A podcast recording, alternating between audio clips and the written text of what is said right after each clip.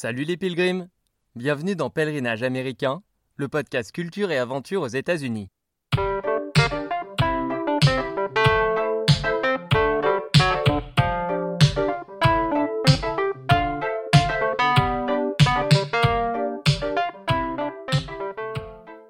Moi, Alex, à 30 ans, je suis parti en stop à la rencontre de communautés aux quatre coins des États-Unis.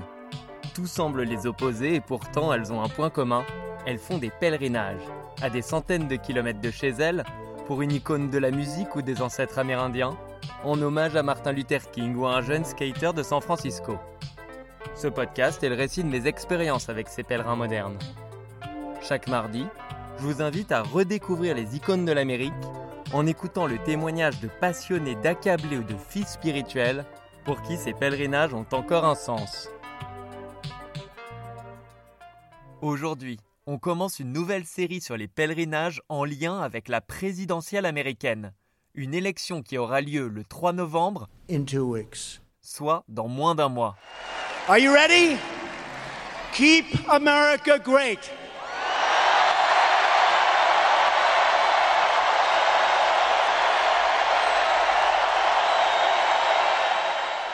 Pour le premier épisode de cette série, je vais vous parler des mass shootings, ce qui veut littéralement dire fusillade de masse.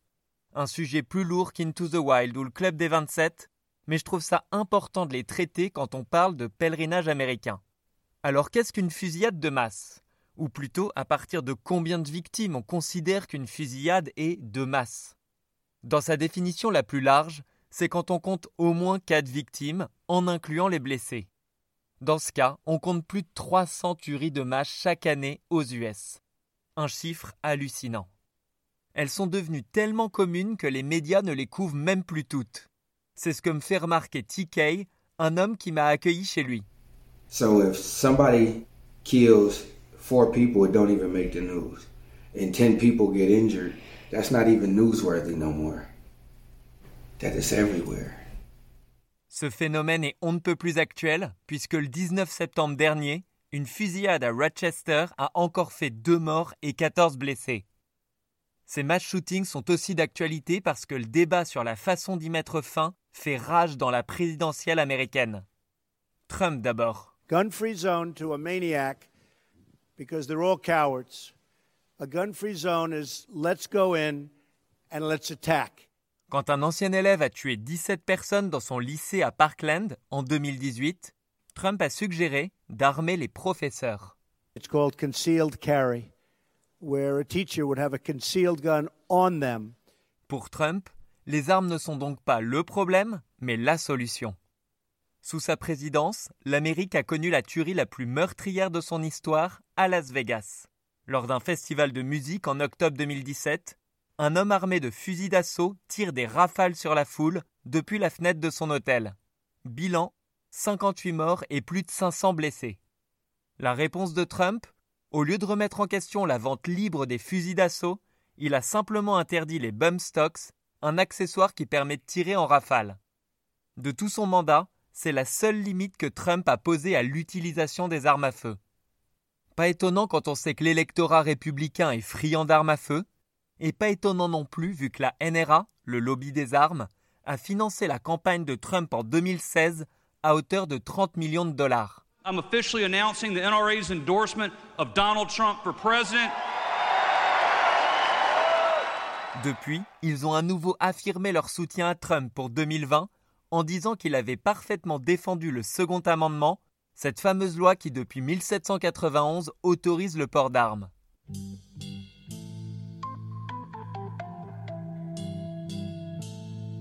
Trump, le pro-gun, contre Biden, le partisan du gun control.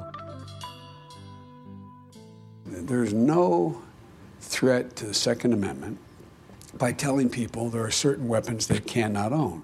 Biden en a fait un des points centraux de son programme.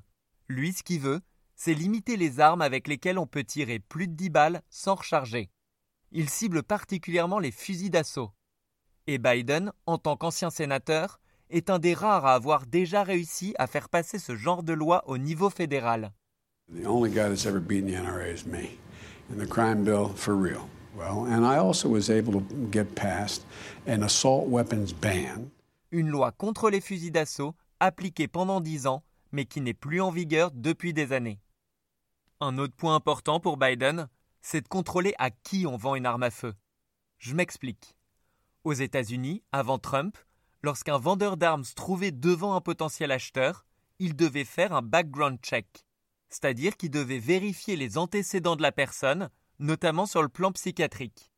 Eh bien Trump, en bon allié de la NRA, a fait supprimer ces contrôles de bon sens. Dans son programme, Biden propose de rétablir ces contrôles pour éviter de nouvelles tueries.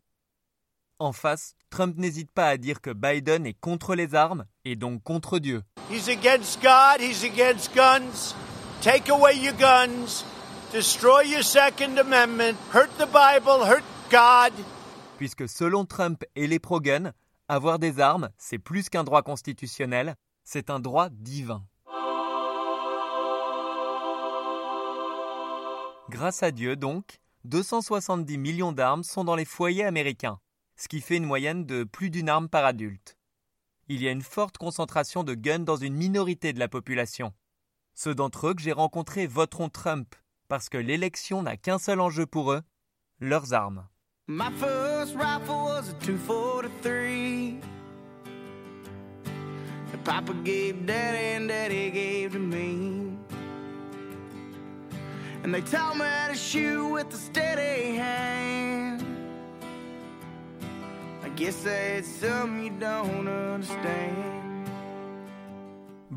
on est d'accord que les détenteurs d'armes ne sont pas tous des tueurs de masse en puissance. Mais le problème, c'est le libre accès aux armes, conjugué à plein d'autres aspects socio-économiques qui m'ont marqué là-bas. Le racisme et la radicalisation des discours, y compris celui de Trump. La célébrité, présentée comme valeur suprême par les médias et les réseaux sociaux et que certains sont prêts à atteindre par tous les moyens, les malades mentaux qui vivent dans la rue, à la suite des réductions budgétaires de l'administration Trump à destination des centres psychiatriques, une part importante de la population qui est devenue complètement accro aux opioïdes, et enfin, l'omniprésence de la violence dans les médias et les jeux vidéo. Ça explique sans doute pourquoi 2019 a été l'année avec le plus de mass shootings. Pas moins de 417 fusillades de masse ont été comptabilisées aux US, soit plus d'une par jour.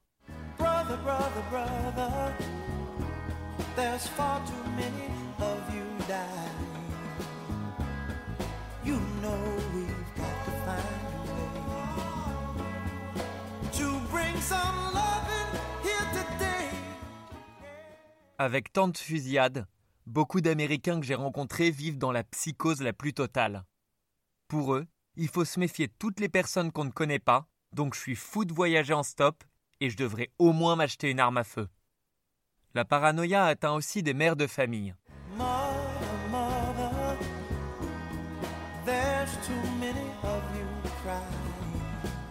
À chaque fois qu'elles vont au supermarché avec leurs enfants, elles décident d'un point de rendez-vous au cas où il y aurait une fusillade. Je sais pas si c'est le genre d'éventualité que vous évoquez avec vos enfants avant d'aller chez Carrefour.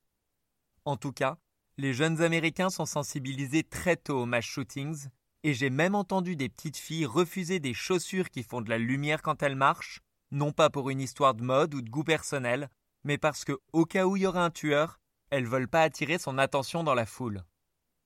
Si même les enfants flippent de sortir du lot, c'est aussi parce que de nombreuses tueries ont lieu à l'école, le lieu où les enfants sont pourtant censés être protégés.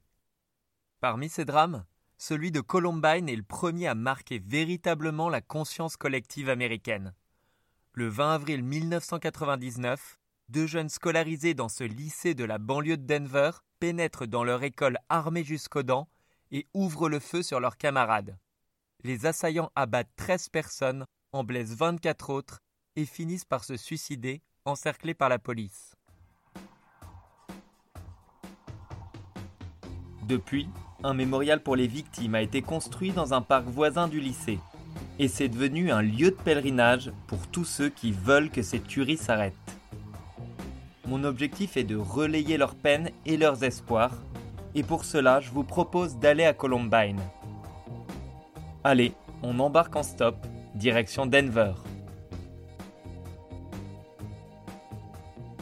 L'école Columbine se situe à l'ouest des États-Unis, dans l'État du Colorado. Et moi je suis dans l'État voisin, l'Utah, à Moab. C'est là que m'a déposé Brooke, l'ancienne associée de Courtney Love que je vous ai présenté à l'épisode 5. De Moab à Denver, il y a plus de 5 heures de route. Je l'ai fait en une journée et en deux véhicules seulement. D'abord avec deux sœurs trop mignonnes qui me déposent dans un décor typique du Far West. Roche rouge, ciel bleu, pas un pouce de végétation. Le bitume est fumant, alors qu'on est en plein mois d'octobre.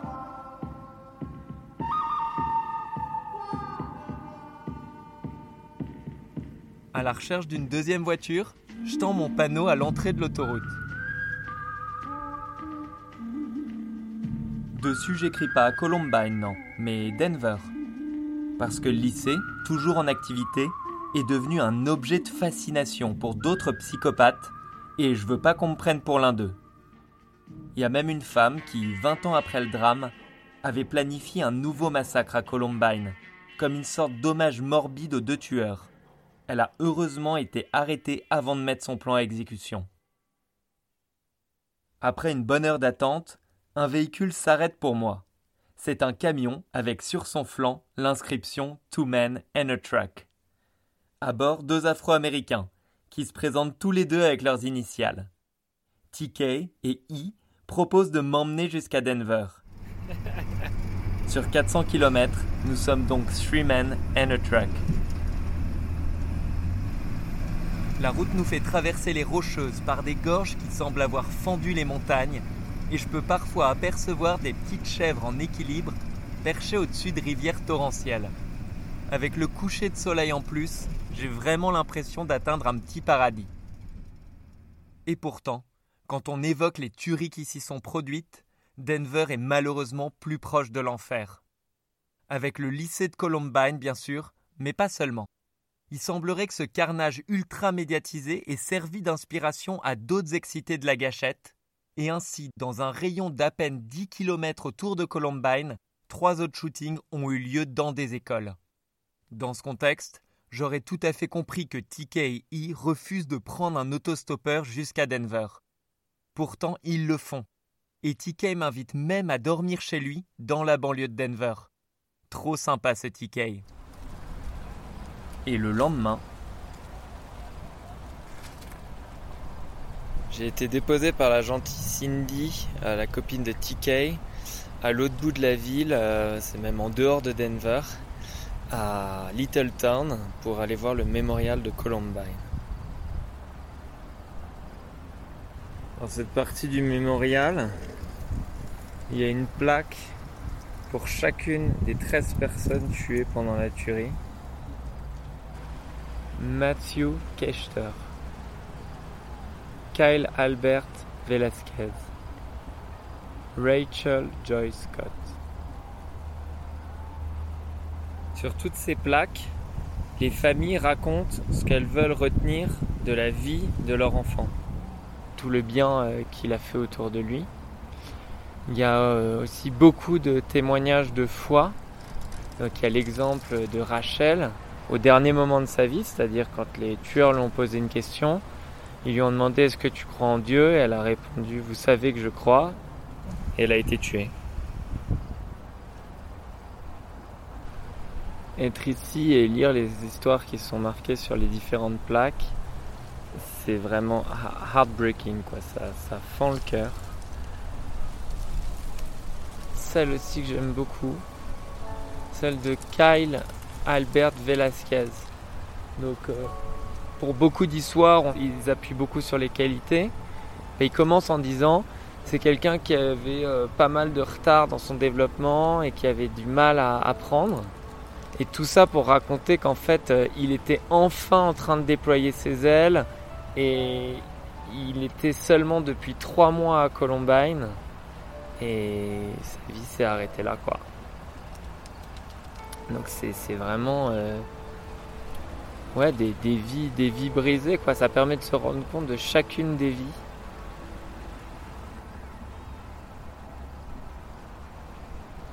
Le mur ici est dédié aux victimes de Columbine, à leurs familles, aux personnes blessées et tous ceux qui ont été touchés par cette tragédie.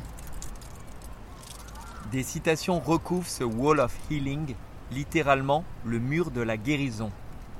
Ici, un étudiant rappelle à quel point il était difficile d'accepter que ce soit des kids killing kids, des enfants tuant des enfants. Et là, une famille souhaite que la visite du mémorial ne nous fasse pas réfléchir sur la mort, mais plutôt sur la vie et sur la façon dont nous pouvons être meilleurs les uns envers les autres.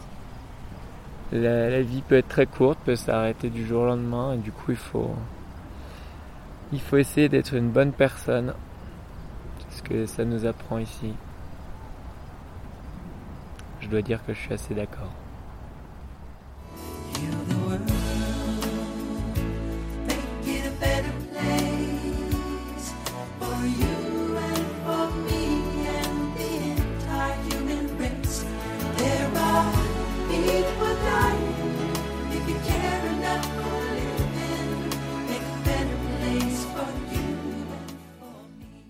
À quelques pas du mémorial se trouve un terrain de softball, une variante du baseball. C'est le terrain de l'équipe de Columbine. Le terrain de softball, qui est une forme de baseball pour les femmes, est dédié à Dave Sanders, le professeur qui est mort à Columbine en protégeant ses élèves et qui était lui-même le coach de l'équipe de softball. Le jour de la fusillade, Dave se trouve dans la cafétéria avec 500 étudiants quand les premiers coups de feu retentissent, et il s'occupe de faire évacuer les élèves. Dave est alors pris pour cible par les assaillants et meurt en héros. Et il y a justement des matchs de softball en ce moment. Les deux équipes sur le terrain sont liées par la tragédie de 99. Après le drame, les élèves de Columbine ont terminé l'année scolaire dans un autre établissement de la région. Et c'est justement l'équipe de cet autre lycée qui vient affronter celle de Columbine. Les spectateurs font tous partie de la communauté locale et ils refusent de parler du drame. Plutôt que de ressasser le passé, ils préfèrent se tourner vers l'avenir, un avenir qui prend les traits de la jeune équipe du lycée.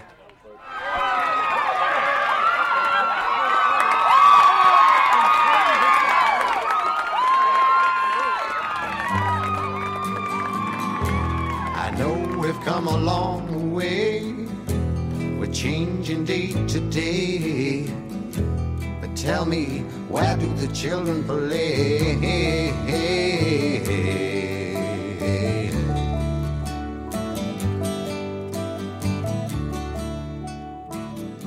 Pour continuer le pèlerinage, je me rends sur les lieux d'un autre mass shooting.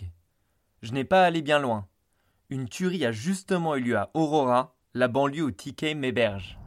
Voici le cinéma Century d'Aurora, un des malheureusement nombreux lieux de Denver où il y a eu une tuerie de masse. Celle-là, c'était en 2012 pendant la projection du film The Dark Knight Rises. Le soir de la première de ce film sur Batman, un homme armé pénètre dans la salle comble et tire sur les spectateurs. Bilan 13 morts et 70 blessés. Je sais pas si vous vous rappelez ce drame, mais moi ça m'avait marqué. Et j'avais longtemps hésité avant d'aller voir le film au ciné. D'ailleurs, aujourd'hui, Peut-être pour éviter un nouveau bain de sang, le cinéma d'Aurora a adapté sa programmation. Ils ont le bon goût de ne pas passer le film Joker, qui est un spin-off de Batman, sorti il y a quelques jours aux États-Unis. Mais à part ça, pas question pour la direction de faire du ciné un lieu de commémoration. That's life. That's life. That's what all the people say. Ceux qui veulent rendre hommage aux victimes sont invités à se rendre au mémorial, bien loin du cinéma. Je suis dans les jardins du mémorial de la tuerie d'Aurora, aussi appelé mémorial du 20 juillet, puisque les événements au cinéma se sont passés le 20 juillet 2012, il y a 7 ans. C'est un jardin, donc il y a des végétaux, des arbres, tout ça, des, grosses pierres rouges typiques de la région. Euh, mais il y a aussi euh, des, sculptures avec euh, des oiseaux blancs comme s'ils étaient en train de voler, donc ils sont en lévitation sur euh, des piliers. Euh, et donc c'est assez euh, étonnant comme mémorial, mais très beau. Au mémorial, je fais la rencontre de Heather. Enfin, en vrai, je fais la rencontre de quelqu'un qui me dit Mais attends, la personne qu'il faut absolument que tu rencontres, c'est Heather. On va la faire venir. Et une demi-heure plus tard, la voilà. Uh, my name is Heather Dearman, and I have five kids and a husband, and many, many cousins. My cousin Ashley was at the theater on July 19th, the midnight showing. Um, she was pregnant and she was with her boyfriend and her six year old daughter, and a little girl who was also babysitting her six year old daughter, Veronica. Heather a eu envie de s'impliquer dans la création d'un mémorial parce que sa cousine, Ashley, a vécu une véritable tragédie ce soir-là. Ashley était présente dans la salle avec sa fille de 6 ans, et elles se sont faites tirer dessus. La mère a survécu, mais pas la fille, ni l'enfant qu'Ashley portait en elle. Et Ashley a en plus perdu l'usage de ses jambes. Tout ça pour être allé à une banale séance de ciné en famille. Um, cousin's daughter, Veronica, was six years old and she was killed. And my cousin Ashley was also pregnant, and so she lost her unborn child. And um, my cousin Ashley is now permanently injured, so she's a paraplegic because she was shot as well. Ashley n'aurait pas survécu sans l'action héroïque de la police. Arrivés en premier sur les lieux, les policiers n'ont pas attendu les ambulances et ont conduit eux-mêmes Ashley à l'hôpital dans leur voiture. There was the officer that drove the car, which is also a hero to us. Um, he actually drove at least six victims from the theater to the hospital because it was an unprecedented thing where the police officers ignored all the protocol and just ran in and started saving people. En transgressant ainsi leur protocole, ils ont sauvé Ashley d'une mort certaine. Mais la vie d'Ashley est tout de même brisée et rien ne pourra la réparer. Alors à quoi bon un mémorial? It's really meant for everyone, whether you experienced a horrible tragedy like we did or, or if you have any adversity in your life. En fait, ce que les familles souhaitent avant tout, c'est un endroit où trouver du réconfort et de l'espoir pour tous. Un espoir qui prend la forme de grands oiseaux sculptés. Alors pourquoi des oiseaux comme symbole d'espoir? Eh bien parce qu'une légende dit qu'il faut faire mille oiseaux en papier pour qu'un vœu soit réalisé. Alors après le drame, un garçon a envoyé aux familles d'Aurora des milliers d'oiseaux en papier, et son geste a inspiré le sculpteur du mémorial. Ces oiseaux d'espoir sont donc là pour tous ceux qui ont été affectés par ce drame, même de loin. Nobody's pain is higher than another's. Everyone's pain is equal when their heart is broken. And so we really want to carry that message on and, let everyone know that mass shootings affect more than just what's on the surface. It's a huge ripple effect for a lifetime also.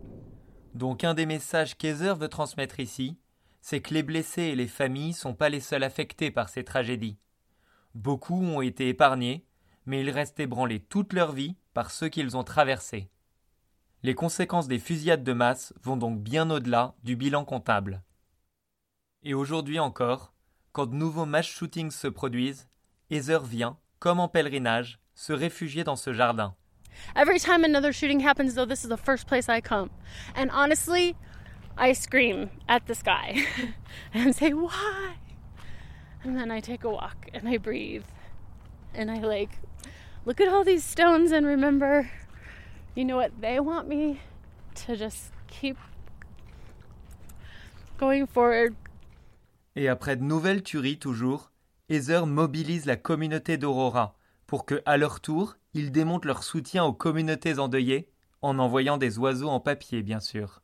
What we do now is we teach people how to make paper cranes and we collect them and we have people write notes on the paper cranes like he did for us.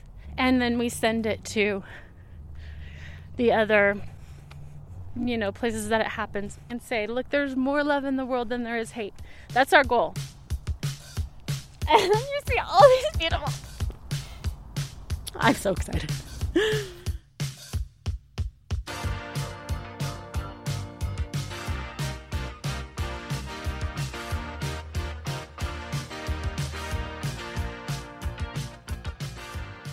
Les communautés meurtries sont donc liées entre elles. Elles ont toutes vécu une tragédie, mais au lieu de se replier sur elles-mêmes, elles soutiennent ceux et celles qui connaissent le même sort. Et elle les aide aussi à créer leur propre mémorial. Amazingly, we got a call from Las Vegas last week, and they're going to start a committee to build the Las Vegas Memorial, and they asked for our help. Ah, so nice. Mhm. Las Vegas leur demande donc de l'aide pour créer son mémorial. Mais il faut savoir que déjà, la communauté de Vegas a rendu hommage aux 58 victimes avec un mémorial spontané sous le célèbre panneau Welcome to Las Vegas à l'entrée de la ville. Mais cet immense panneau, c'est une attraction à Vegas. Alors pour ne pas chagriner les touristes, les autorités ont fait déplacer les croix, les fleurs et les photos des victimes dans un petit jardin bien moins exposé.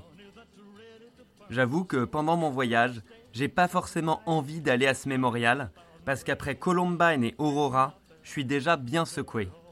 Mais les semaines passent et finalement, je décide d'inclure Vegas dans mon pèlerinage. Viva Las Vegas. Viva Las Vegas. Donc là, je suis au mémorial.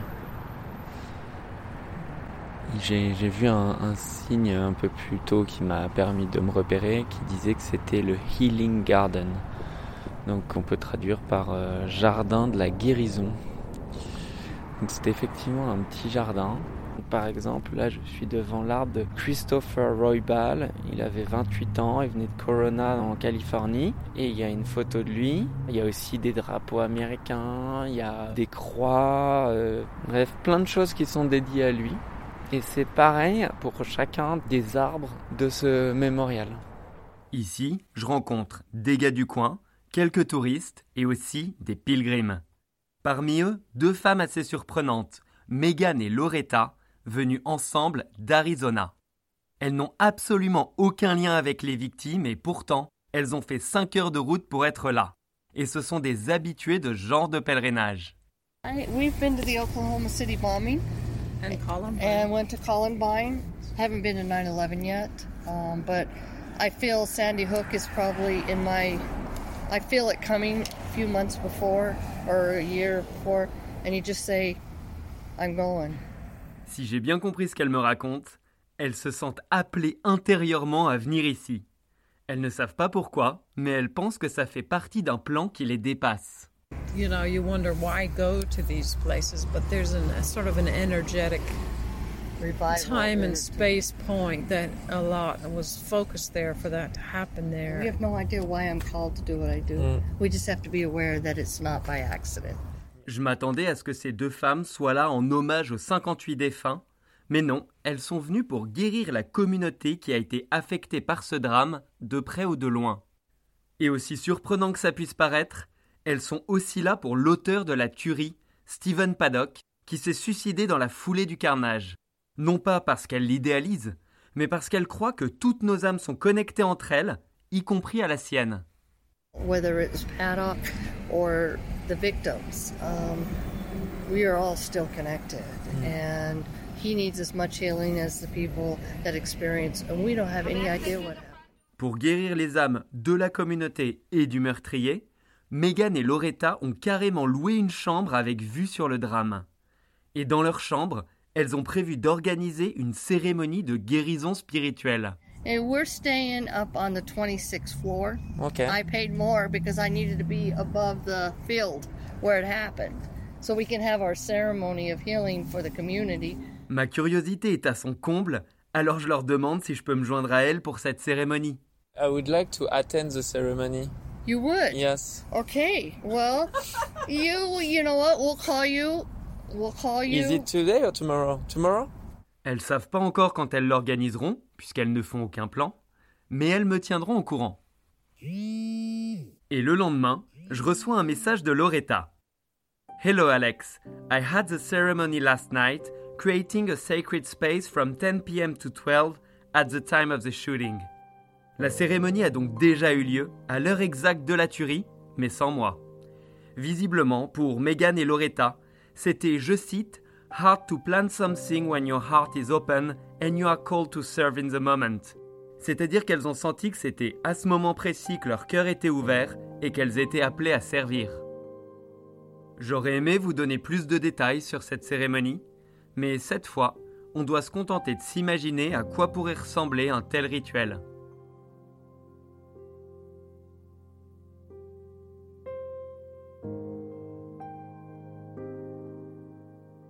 Toujours au mémorial, je discute avec un homme du quartier, un peu 68 art. Je connais pas son nom, mais il se définit lui-même comme pacifiste et chercheur de vérité. Donc on l'appellera le Truth Seeker. Le Truth Seeker a du mal à comprendre qu'un homme tire sur des centaines d'innocents, mais en même temps, il pense que les Américains sont tout simplement en train de récolter ce qu'ils ont semé. Et leur semence, c'est the worship of violence la glorification de la violence. Uh, the madness of this country at this point in time is just a really flabbergasting uh, thing to see how this country is disintegrating into madness and violence, a worship of violence.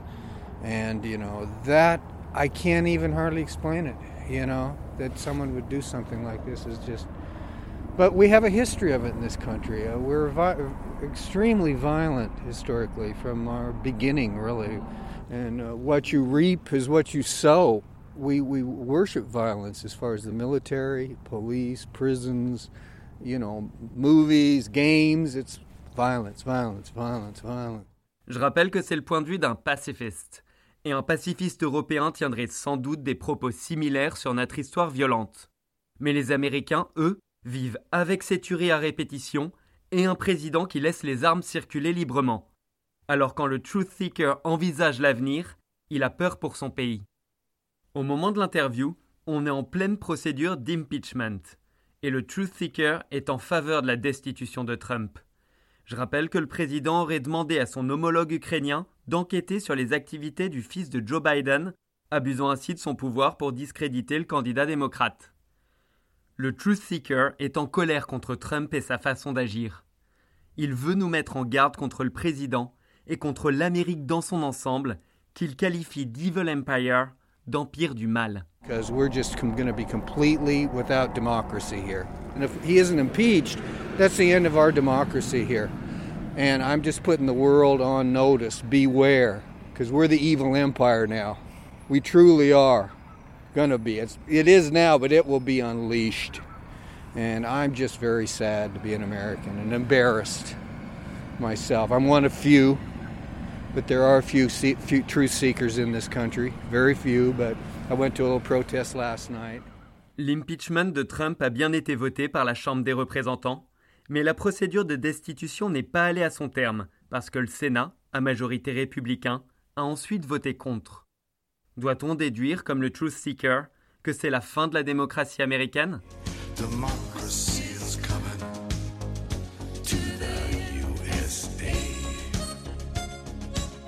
Réponse après le 3 novembre.